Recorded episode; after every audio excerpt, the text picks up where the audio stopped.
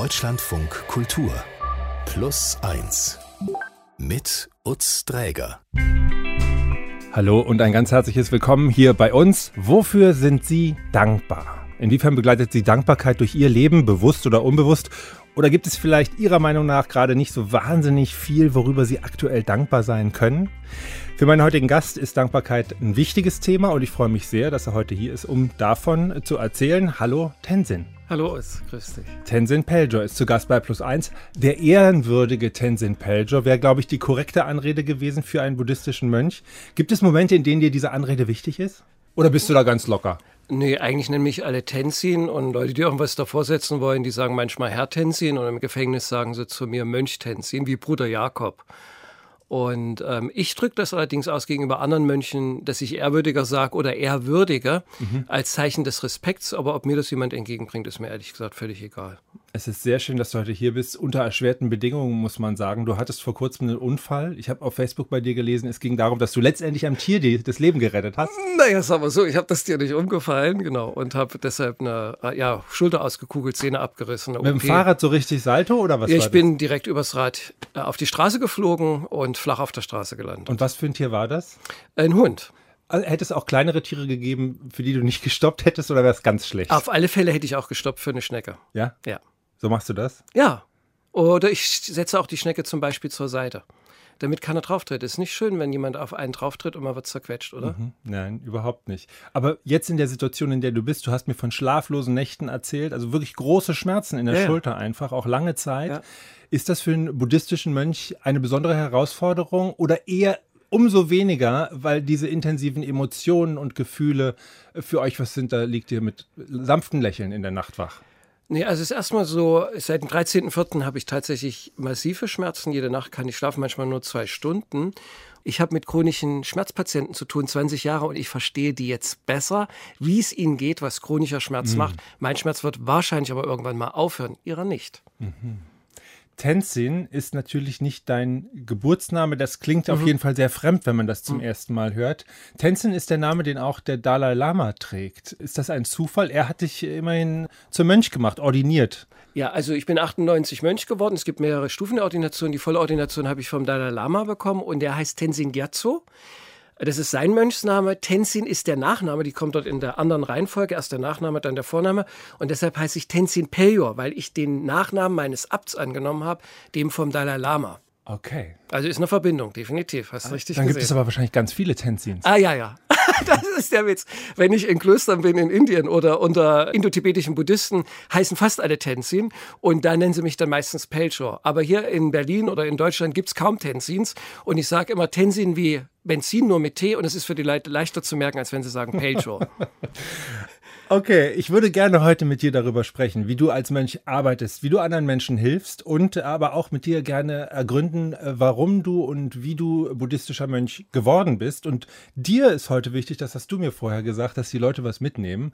Und darum äh, bemühen wir uns natürlich auch. Sehr schön, dass du heute hier bist, Tenzin. Danke, danke für die Einladung, danke für die Möglichkeit.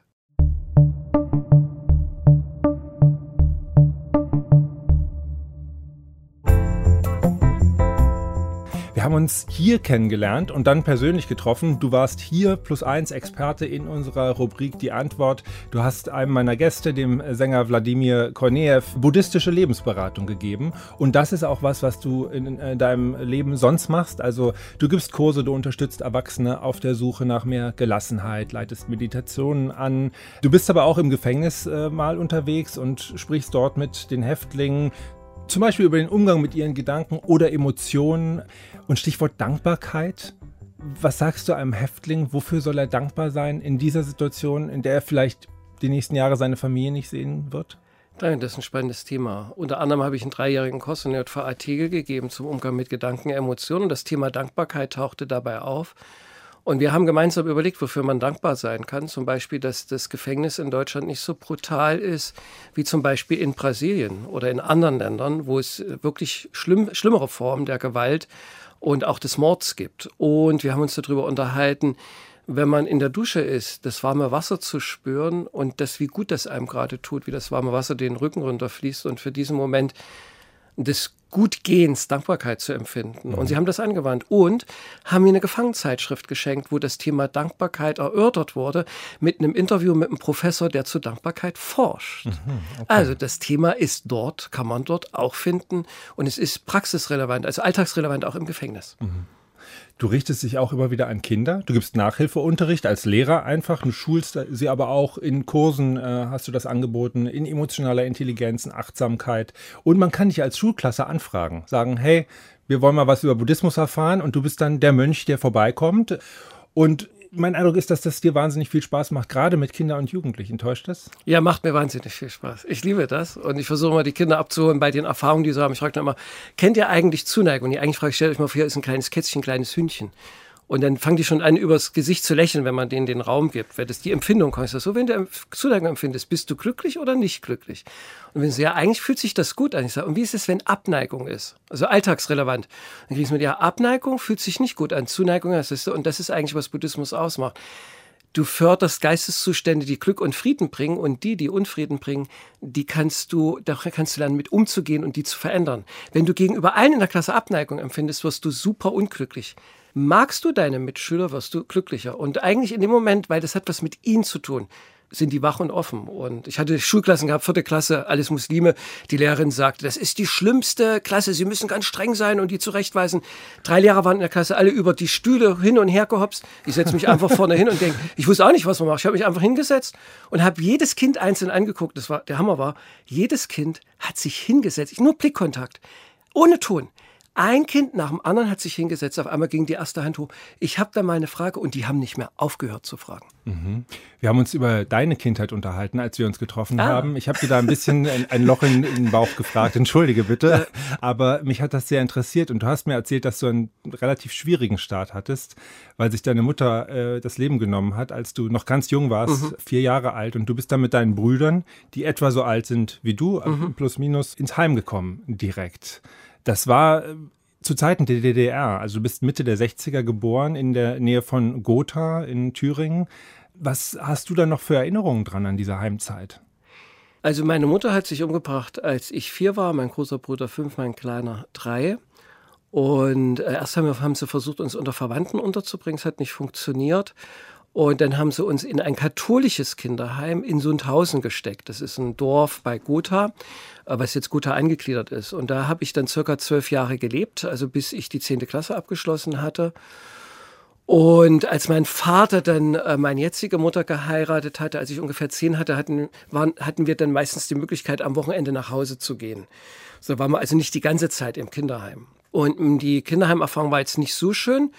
Aber wenn ich mir angucke, was andere Kinder in Kinderheimen erfahren haben, auch in Westdeutschland, muss ich sagen, anerkennt die Marienschwestern, die wir dort hatten, also es waren Nonnen, haben sich Mühe gegeben. Ich habe keine Form von Missbrauch erfahren. Natürlich, ich wurde geschlagen, wir hatten Strafe stehen mitten in der Nacht. Allerdings, wir waren Jungs, also wir waren eine richtige äh, Rasselbande. Und alle Schwestern, die ich mochte, waren früher oder später weg. Ich weiß auch nicht, aber die nettsten Schwestern haben sie uns entzogen und die ein bisschen härter waren, sind geblieben.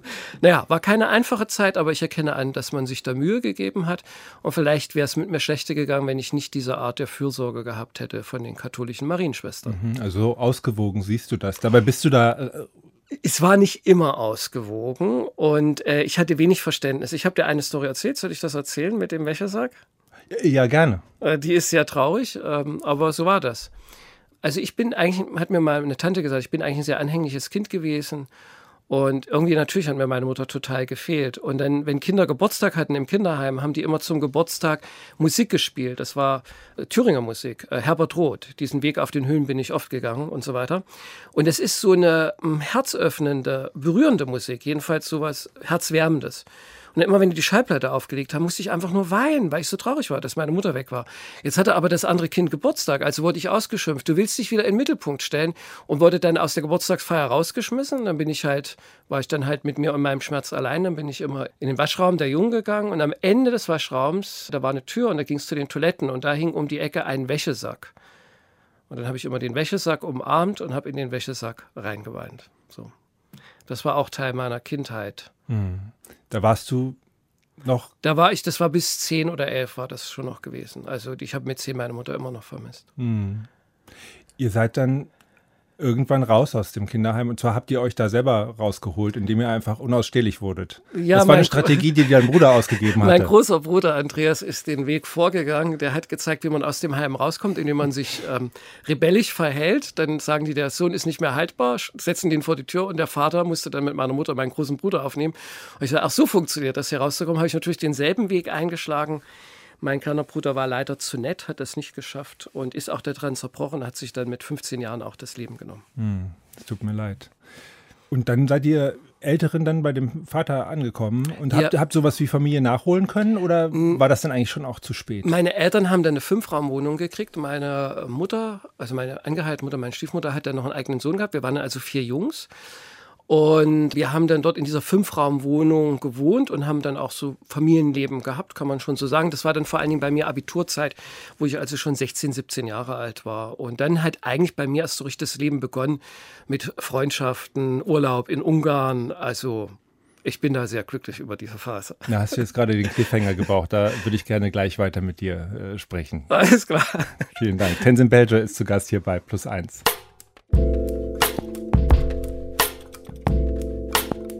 Wir haben gerade über deine Zeit gesprochen, in der du in der DDR als Kind und Jugendlicher in einem katholischen Heim warst. Jetzt hast du schon angedeutet gerade, dann kam irgendwie das Abitur. Diese Kurve ist ja schon auch erstaunlich. Ne? Also ich meine, da, das, du hättest ja auch stark im Schlingern begriffen, sozusagen dieses Heim verlassen können und hast es dann aber geschafft, dein Abi auch wirklich zu machen.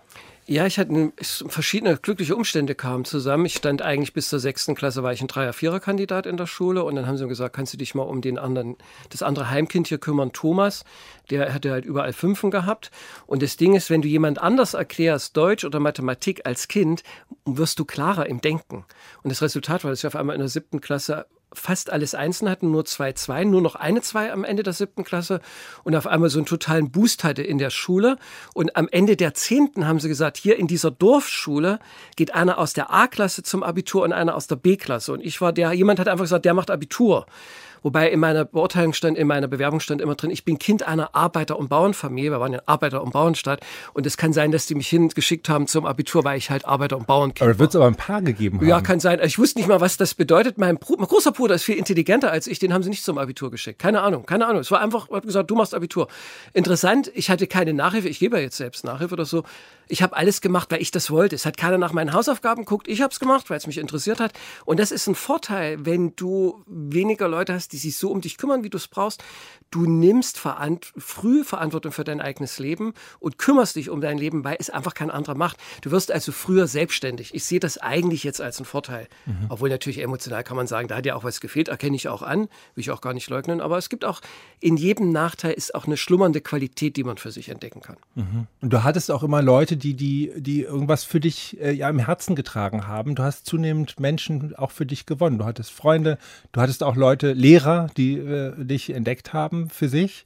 Obwohl du, wenn ich das so richtig verstanden habe, immer schon auch ein in Anführungszeichen ganz schöner Querkopf warst, der zumindest so stark auch gemacht hat, was er so wollte und wie er sich vorgestellt hat. Also in der, im ja. Heim, in der Schule, äh, gern auch immer gegen den Staat letztendlich ja. äh, sozusagen aufgestanden und dann in der Nationalen Volksarmee landend, da auch nochmal richtig Rabatz machend und sich selber quasi entlassend durch Trickserei. Ja gut, das sind mehrere Themen, die du angesprochen hast. Also ich habe nichts gegen den Staat gemacht, äh, weil ich dann, ich wollte mit elf noch ähm, Priester werden, ich war Messdiener und so weiter, aber ich bin ein Atheist geworden. Mein Staatsbürgerlehrer hat es versucht, aus mir einen guten Kommunisten zu machen und ich war eigentlich überzeugt von den kommunistischen Ideen, aber als dann beim Abitur verboten wurde, Schwerter zu Flugscharen zu tragen, dann habe ich gesagt, das macht alles keinen Abrüstungs Sinn. Genau, und dann habe ich, dann habe ich meinen Standpunkt gesagt, der war aber nicht im Einklang mit dem Klassenstandpunkt. Und dann gab es die ersten Trouble, sage ich mal, mit einer äh, Konferenz mit irgendwie zwölf Leuten, Kreis Schulrat, bla bla bla. Aber eigentlich war ich eher so überzeugter Kommunist. Das, das ist der eine Aspekt. Oder wenn ich Lehrer nicht mochte, mein Mathelehrer, meine Deutschlehrerin, dann habe ich das auch deutlich gemacht. Interessanterweise haben die aber in mir Potenzial gesehen, haben mich trotzdem gefördert oder sich sogar bei mir entschuldigt, als ich mich richtig, richtig stark gegen die rebelliert hatte. Da hatte ich irgendwie Glück. Und bei der Armee habe ich diese Rebellion dann halt fortgesetzt. Und habe dann dieses ganze Ehegehabe nicht mitgemacht. Also wo du für anderen den Kaffee machst und sauber machen musst. Ich sage, wer ist hier der, der mich hier rumkommandieren will? Hat sich einer gemeldet. Ich auf, du machst deinen ganzen Scheiß selbst, ich mache meine Sachen. Ja, aber das, also das hast du mir erzählt, da habe ich wirklich gedacht, immer so Chapeau, du hast es ein bisschen drauf ankommen lassen. Das klang so auch ein bisschen, also du hast sozusagen nicht Hemmungen gehabt, dann irgendwie nee, zu sagen, okay, und wenn das hier an die Wand knallt, weil die Hierarchien nun mal so sind, wie sie sind, dann ist es halt so. Nee, mir ging es nicht um die Beziehung, mir ging es darum, diese Sache ist nicht gut und deshalb muss diese Sache angesprochen ja, werden. Ja, aber die muss ja und klar wenn das gewesen. Konsequenzen für die Beziehung hat, ist mir das Schnurzpiepe, weil die Sache ist mir wichtiger als die Beziehung. So, und das Interessante ist, auch da bei dieser Schulkonferenz haben die gemerkt, mir geht es um die Sache. Ich bin nicht staatsfeindlich. Und das haben sie gesagt, wir geben ihnen am Ende einen guten Rat. Lassen sich nicht von den Christen vor den Kahn spannen und so. Oder meine Lehrerin, meine Deutschlehrerin hat dann gesagt, Sie haben mir gezeigt durch das, was Sie geschrieben haben, dass ich überzogen habe und dafür bin ich Ihnen dankbar. Oder bei der Armee, der eine Unteroffizier sagt, so wie Sie mich beschreiben, wollte ich nie werden. Ja, aber also aber es gab dann andere Dinge, Chapeau. wo ich richtige Feindschaften hatte bei der Armee, ähm, wo ich, also ein Kompa Kompaniechef, äh, wirklich mehrere Leute gegen mich hatte. Mhm. Du bist dann auch auf diese Art und Weise in einen Job gekommen, den du so schnell nicht gehabt haben hättest können. Ich mhm. kürze das jetzt mal sehr stark ab, aber du hast dich an einer Stelle beworben, wo du dich eigentlich nicht hättest bewerben dürfen, hast dann Zugang bekommen zum Thema EDV, elektronische Datenverarbeitung hieß das. Äh, genau. Informatik. Ja quasi. Das war dein Einstieg. Das äh, machen wir jetzt mal kurz an der Stelle. Bist dann irgendwann studieren gegangen. Nach Berlin, Wirtschaftsinformatik, Informatik. Und auf einmal hattest du Geld und das Leben hat sich für dich stark verändert. Richtig. Ich hatte dann sehr viel Geld. Als Student, dann war ich Systemadministrator von einer mittelständigen Firma, habe ich gut Kohle verdient. Später als Student habe ich in der Privatschule schon angefangen, hatte sogar 50 D-Mark für 45 Minuten, das war 95 viel Geld. Und ich habe dann eher so wie Hedonist gelebt. Also materiell alles ausgereizt, 16 Sorten Honig, kleines Päckchen Kaffee, 250 Gramm für 25 D-Mark. Das kannst du dir als Student normalerweise nicht leisten. Und dieser Konsum, irgendwann habe ich mitgekriegt, erstens mal ist es hohl und leer irgendwie, das bringt es nicht. Ich werde immer egoistischer, ich werde immer geiziger und langfristig habe ich mich als einen verkorksten Mensch in der Zukunft gesehen. Und Freunde haben mir schon auf den Kopf zu gesagt, du bist ein egoistisches Schwein, du bist ein faschistisches Schwein. Und ich habe gedacht, ich muss irgendwas bei mir ändern. Also jetzt hast du das Tempo sehr stark hier in dieser Sendung erhöht. Und dann aber gab es bei dir so eine Art Überdrehen in diesem materiellen Wohlstand habe ich jetzt so verstanden? Ja, kann man so sagen. Kann man so sagen. Ich habe gemerkt, das ist nicht gut, da stimmt irgendwas nicht, irgendwas fehlt, das Materielle kann es nicht sein. Und zurückerinnern, das Christentum war es irgendwie auch nicht. Also bin ich mir auf die Suche gemacht, es muss irgendwas anderes noch im Leben geben, außer materiellen Konsum. Und aber bei dir hat es sogar noch eine zusätzliche Wendung genommen, und zwar warst du enorm geizig. Oh ja, ja, ja. Also da war ich, also das hast du mir, ich weiß nicht, ob du das jetzt hier an dieser Stelle Das erzähle ich gerne, das erzähle ich. Das, das, der Punkt ist, ich hatte einen großen Freundeskreis gehabt und ich habe mich auch immer gefreut, wenn die kommen. Und dann habe ich durch dieses Luxusdenken und Konsumdenken zum Beispiel Ziegenkäse total gemocht. Und wenn ich dann Freunde zu Besuch hatte, habe ich diesen Ziegenkäse nicht mehr aus dem Kühlschrank gekriegt, um den auf den Tisch zu stellen vor lauter Geiz. Und dann habe ich gedacht, wie krank ist denn das? Habe den Ziegenkäse trotzdem auf den Tisch gestellt und dann habe ich beobachtet, wie die Leute sich was abschneiden. Und wenn die sich was abgeschnitten haben, war das fast, als wenn die sich ein Stück aus, mir ein Stück aus dem Herz rausgeschnitten haben. Und ich denke nur, wie krank ist denn sowas? Und dann sage ich zu einer Freundin, sag mal, das ist doch verrückt. Und sagt, ja, deine Kindheit, du musst jetzt alles höhlen und holen, was du in der Kindheit verpasst hast. Ich denke, Quatsch das hat nichts mit meiner Kindheit zu tun. Ich war nie so geizig, das hat sich entwickelt. Und ich wollte wissen, wie kommt das? Woher kommt der Geiz, der Egoismus? Ich muss was verändern, so will ich nicht bleiben. Mhm. Also ich hatte einen starken Wunsch nach Veränderung und der Weg des Materialismus und des Konsums kann es irgendwie nicht sein. Weil du es vorhin so ausgerufen hast, deine Freunde hätten dich beschimpft. Wie kam es denn zu solchen Spitzenbeschimpfungen wie Faschist, habe ich jetzt auch dabei gehört? Faschistisches Schwein hat mein bester Freund. Na, sagen wir mal so, das war eine kleine Alltagssituation. Also ich war jetzt kein faschistisches Schwein, sondern es war so, Prenzlauer Berg, wir fahren mit dem Fahrrad und mein bester Freund sagt, ey, pass auf, du hättest fast einen kleinen Hund überfahren. Und ich sag so, ey, das war doch nur ein kleiner Köter. Da steigt er vom Fahrrad ab, schmeißt das hin und sagt, du faschistisches Schwein. Mit einem anderen war ich Radtour in Frankreich und es ging immer nur darum, wo ich hin will, in welches Restaurant, in welchen Zeltplatz. Und er sagte, du bist so ein egoistisches Schwein. Und ich sag zu ihm, ich weiß, aber ich weiß nicht, was ich ändern kann. Ich will was ändern, aber ich weiß nicht, wie ich das ändern kann. Und dann bist du auf die Suche gegangen. Dann bin ich auf die Suche gegangen. Also ich habe meinen Freunden zugestimmt. Übrigen, die können sich nicht mehr erinnern, dass sie mir das gesagt haben. Ich habe sie darauf angesprochen. Aber du hast es noch gut in Erinnerung. Ich habe das gut in Erinnerung. Ich habe gedacht, die sprechen die Wahrheit aus. Und du bist wirklich losgezogen und hast Dinge ausprobiert, Richtig. unter anderem einfach Religion. Richtig. Schamanismus, Hinduismus, Sufismus und bis Buddhismus. Und ja, und warum war es dann bis Buddhismus? Der Buddhismus hat mir erklärt, warum ich geizig werde, weil ich denke, Ziegenkäse ist eine Quelle des Glücks. Und es ist er nicht. das habe ich aber noch nicht durchschaut. Also im Buddhismus bist du angekommen und da haken wir gerne gleich nochmal. Alles ein. klar. Vielen Dank, Tenzin. Danke.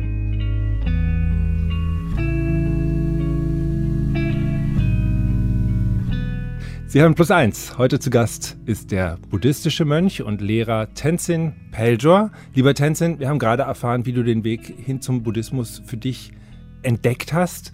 Jetzt ist es ja eine Sache, sowas zu entdecken und darin was auch für sich und das eigene Mhm. Leben zu ziehen. Die andere Sache ist, Mönch zu werden. Ja, das ist richtig. Aber das bist du bis heute geblieben. Ja, äh, der Hintergrund, warum ich Mönch geworden bin, erstmal habe ich gemerkt, diese, das Geistestraining nennen wir das, das tut mir gut. Wenn ich weniger Hass habe, tut mir das gut. Wenn ich weniger Feindbilder habe, tut mir das gut. Wenn ich mehr Mitmenschlichkeit habe, wenn ich den Politiker, den Polizisten, die BVG, die ich früher alle gehasst habe als Linker, Autonomer, wenn ich äh, Verständnis für die habe, die als Mensch sehe, Liebe und Mitgefühl habe, das geht mir viel besser. Ist auch besser für sie eigentlich, ist auch besser für die Gesellschaft. Und ich sage, okay, das tut dir gut, das solltest du mehr machen, mehr Energie reingeben.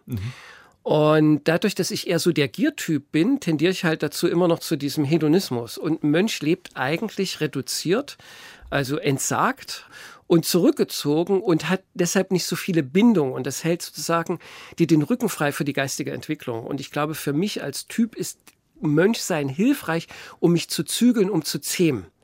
Also Mönch werden war für mich auch eine Begrenzung, die Tür zuzumachen zu dieser Konsumwelt, obwohl ich natürlich grundsätzlich vom Typ her immer noch so bin, und mir Grenzen zu geben in Bezug auf Konsum. Das war unterstützend. Und der Auslöser war, als mein Papa gestorben ist, habe ich ihm was vorgelesen, nachdem er tot war, gute Gedanken fürs nächste Leben mitgegeben, hatte mir eine Freundin empfohlen. Und dann kam ich zum Schluss auf die 227 Regeln eines Mönches, habe ich jeden Abend meinem Vater aus dem Buch vorgelesen und denke dann noch so, wie kann man denn sowas leben? Das ist ja völlig unrealistisch. Und während ich das so denke, ich, ach so, Mönch wollte ich eigentlich schon immer werden. Und da war ich 29 und habe gedacht, Mönch, genau, das wollte ich. Ich will Mönch werden. Aber in einer Stadt wie Berlin zu leben, als Mönch, Mhm. äh, mitten in einer Stadt wie Berlin zu leben, ist dann wahrscheinlich trotzdem eine Herausforderung. Ist es, ist es, jo. Ähm, der Punkt ist, warum ich in Berlin lebe. Ich hatte zwischendurch auch in Frankfurt gelebt. Äh, Berlin ist viel bedürftiger. Man, es gibt viel mehr Möglichkeiten, Menschen zu helfen. Als ich in Frankfurt war, die Leute waren so großzügig, die haben mich regelrecht mit Geld überschwemmt. In Berlin ist das ganze Gegenteil. Da musst du sehen, wie du irgendwie durchkommst. Aber hier kann ich so vielen Menschen helfen, aus so vielen unterschiedlichen gesellschaftlichen Schichten, unterschiedliche Altersstrukturen, dass ich sozusagen mein Mönchsein, das, was ich lerne, für andere zu nutzen, in Berlin viel besser umsetzen kann, als zum Beispiel in Frankfurt. Du fühlst dich hier deshalb viel besser Ja, aufgehoben. richtig. Und wie erklärst du dir, dass du bei deinem Lebensweg, der ja auch hätte in andere Richtungen gehen können, also sagen wir mal, Geiz und Egoismus kann Hm. ja auch eine schöne äh, Anleitung sein, um den Weg ins kriminelle Milieu zu finden. Oh ja, gut, genau. Und nicht unbedingt Wegweiser hin zur Meditation und Buddhismus. Du, wo du das sagst, ich war, im, ich war kleinkriminell, ich habe gestohlen. Also wenn ich jetzt diese ganzen Sachen erzähle, ja, natürlich, äh, das ist kein guter Weg, den du da einschlägst. Aber du hast den Weg wieder rausgefunden. Richtig, Warum richtig, war dir das genau. möglich? Na, weil mich das überzeugt hat, was der Buddhismus gesagt hat, wo ich gelesen habe, dass Handlungen Folgen haben. Wenn du stiehlst, kommt irgendwann das zurück, dir wird, du wirst bestohlen und so weiter und so fort. Hat für mich total Sinn gemacht. Und dann habe ich von heute auf morgen gesagt, ich höre auf mit dem Stehlen. Ich habe mich selbst angezeigt bei der Versicherung, bei Leuten, die ich bestohlen habe, habe das wieder gut gemacht, habe das Geld überwiesen, wo immer das ging. Bisschen wie bei den anonymen Alkoholikern habe ich einen Schaden, der reparierbar war, wieder repariert. Aus Karma-Gründen oder einfach. Einfach weil es mich überzeugt hat, dass ich mir war es so peinlich. So, mein, ich erzähl's jetzt. Ich habe einem Optiker die Kontaktlinsen geklaut für 800 D-Mark. Ist das nicht krank? Ich kann mich erinnern. Ich überweise Ihnen das Geld. Er sagt, ich trage Sie als Kunden ein. Ich sage, ich Moment, bin Moment. Du hast den angerufen, hast gesagt, guten Tag, mein Name ist XY. Genau, und können Sie Ja, sich noch ich- erinnern? Sie haben übrigens, Ihnen fehlen eigentlich diese Kontaktlinsen? Und ich habe zu ihm gesagt, ich übernehme alle Kosten, die Sie hatten. Falls Sie einen Privatdetektiv eingesetzt haben, ich bezahle alles. Und ich sage, ich habe, ich will nur, dass Sie die 800 äh, D-Mark bezahlen. Ich sage, überweise ich sofort. Und dann sagt er, ich habe es überwiesen. Sie sind jetzt mein Kunde. Ich führe Sie als Kunde. Sie können gerne vorbeikommen. Ich sage, ich komme auf keinen Fall vorbei. Ich habe mich so zugrunde Tode geschämt. Okay, und das ist, das sind alles Dinge, von denen du dann einfach Abschied Ja, und das war Aber gut das kam ja trotzdem aus dir oder hat dich der Buddhismus jetzt Nein, gerettet? das hat mich einfach überzeugt, was das ist. War einfach überzeugend. Ich finde, das sind kluge Gedanken, die Sinn machen, wenn du die prüfst. Und die konnte ich einfach annehmen. Und dann habe ich eine Art Orientierung, Leitlinie gehabt. Ne? Man könnte ja sagen, gut, ich hatte im Kinderheim auch eine Orientierung und Leitlinie, aber die war irgendwie für mich überzeugender. Du hilfst jetzt anderen Menschen viel mhm. und setzt dich mit den Herausforderungen, die die haben, auseinander. Auch mit einzelnen Emotionen beschäftigst du mhm. dich, zum Beispiel mit Wut. Mhm. Was sagst du den Menschen über Wut? Das erste ist erstmal anzuerkennen, dass Wut sein, dass Wut okay ist, weil man ist Mensch, man hat man halt bestimmte Gefühle. Und aus der Wut kann man auch was lernen. Hinter Wut steckt manchmal ein Bedürfnis, das unerfüllt ist. Zum Beispiel, wenn ich Ruhe haben will, kann ich wütend werden, wenn jemand zu laut redet. Und dann ist eigentlich die Wut nur ein Signal, meine Bedürfnisse sind nicht erfüllt. Dann kann man Verantwortung fürs Bedürfnis übernehmen. Und dann gibt es aber weitere Möglichkeiten. Man kann beobachten, wenn ich wütend bin, wie fühlt sich das an? Eigentlich in dem Moment ist der Blick verengt. Ich habe eine unangenehme Empfindung, ist eine Form von Leid. Und wenn eine Situation schmerzhaft ist, ist das schon der erste Fall, sagt der Bruder, der mich trifft. Wenn ich wütend werde, schieße ich einen zweiten Fall ab, indem ich der äußeren Situation geistiges Leid hinzufüge. Das ist also ein Leitverstärker. Was ich verändern kann, ist meine Reaktionsweise, mhm. diese Situation friedlich anzunehmen. Und zum Beispiel gerade im Strafvollzug habe ich sehr gute Erfahrungen gemacht durch Strafgefangene mit diesem Wuttraining, die Wut loszulassen.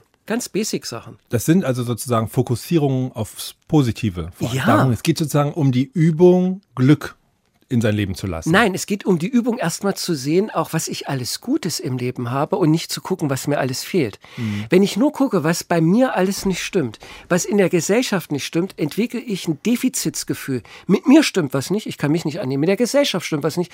Und ich habe eigentlich das Gefühl, alles ist Mist.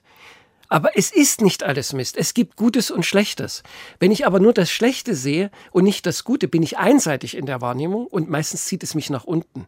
Und es geht darum, eine ausgewogene Balance zu entwickeln und später, wenn man das Schlechte sieht, auch so damit umzugehen, dass es eigentlich nach unten zieht. Und es ist leichter, wenn man auch das Gute sieht.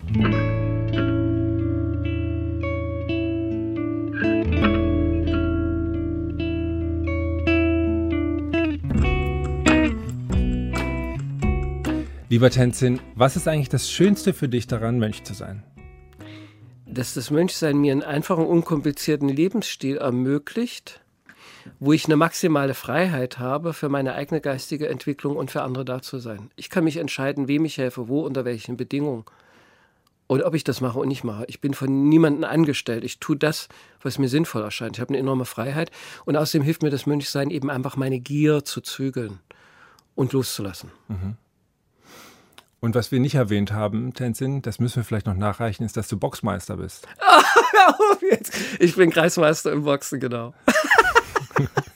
Du hattest ja mir erzählt aus deiner Jugend, hast dich skizziert als ich war jung, dünn und äh, ADHS. ADHS-Kind, genau, das ideale Hopping-Opfer. Genau, und zack, hast du das Mittel dagegen gefunden? Genau. Boxen. Ich bin zum Boxtraining gegangen und dann waren Kreismeisterschaften im Boxen in Gotha. Und im Fliegengewicht hatte ich keinen Gegner gehabt, also wurde ich Kreismeister im Boxen ohne Gegner. Ich hatte dann Kampf mit einer höheren Gewichtsklasse. Der hat mir ständig eine auf die Nase gehauen, der Kampf wurde abgebrochen, RSC-Überlegenheit des Gegners. Das habe ich aber niemandem erzählt. Dann hatte ich den Titel Kreismeister im Boxen. In der DDR musstest du bei jeder Medaille antreten vor der ganzen Schule und es hieß, Kreismeister im Boxen, Michael Jecke. Und seitdem habe ich immer nur gesagt, wenn sich jemand mit mir schlagen wollte, pass auf, du kannst gerne mit mir schlagen.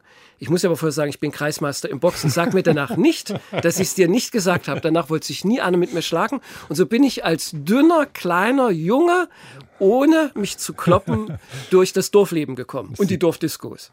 Die Dorfdisco dominiert. genau. Ich kann es mir, mir vorstellen. Wer ein Interesse an dir und deiner Arbeit hat, du hast mehrere äh, Webseiten, na klar, Informatiker, ähm, bist im Netz sehr präsent und aktiv. Du beschäftigst dich auch intensiv und sehr ernsthaft mit Themen wie zum Beispiel Sekten oder auch äh, Missbrauch. Äh, misch dich immer wieder kritischen Diskussionen ein. Also wer dich sucht, der findet dich.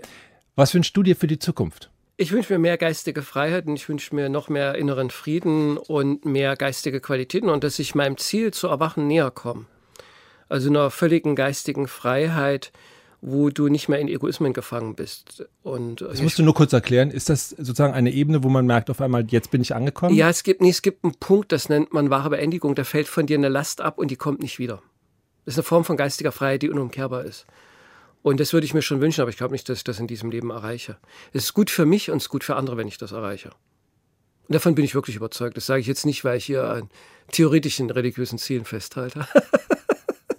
Vielen Dank für deine Gedanken. Vielen Dank auch für deine Offenheit und ganz generell für deinen Besuch. Alles Gute für dich, Tenzin. Danke für die Einleitung, danke fürs Gespräch. Alles Gute für dich und die Hörer. Eine Empfehlung habe ich gerade noch für Sie, den zweiten Plus 1 Podcast in dieser Woche. In unserem Geschichten-Podcast, da wiederholen wir eine der aus unserer Sicht spannendsten Folgen von Plus 1. Die Regisseurin Hanna Schweier erzählt von der Entstehungsgeschichte zu ihrem Dokumentarfilm 80.000 Schnitzel. Es geht um das waghalsige Projekt ihrer Schwester, den völlig verschuldeten Familienhof samt Gasthaus der Oma zu retten. Aber eigentlich ist es genauso ein Film über Familie, über Identität und Träume im Leben. Es gibt auch ein Gespräch, das das dann nicht in den Film geschafft hat. Da habe ich die Moni gefragt, was sie sich von mir wünscht. Und sie hat gesagt, dass du nicht so enttäuscht bist von mir. Und äh, dann meinte ich, ich will einfach nur, dass es dir gut geht. Und er sagt, dann lass mich los. Hören Sie doch gern rein in unseren zweiten Plus 1 Podcast. Da begrüße ich Sie dann auch gerne gleich wieder. Mein Name ist Utz Träger. Alles Gute und bis dahin.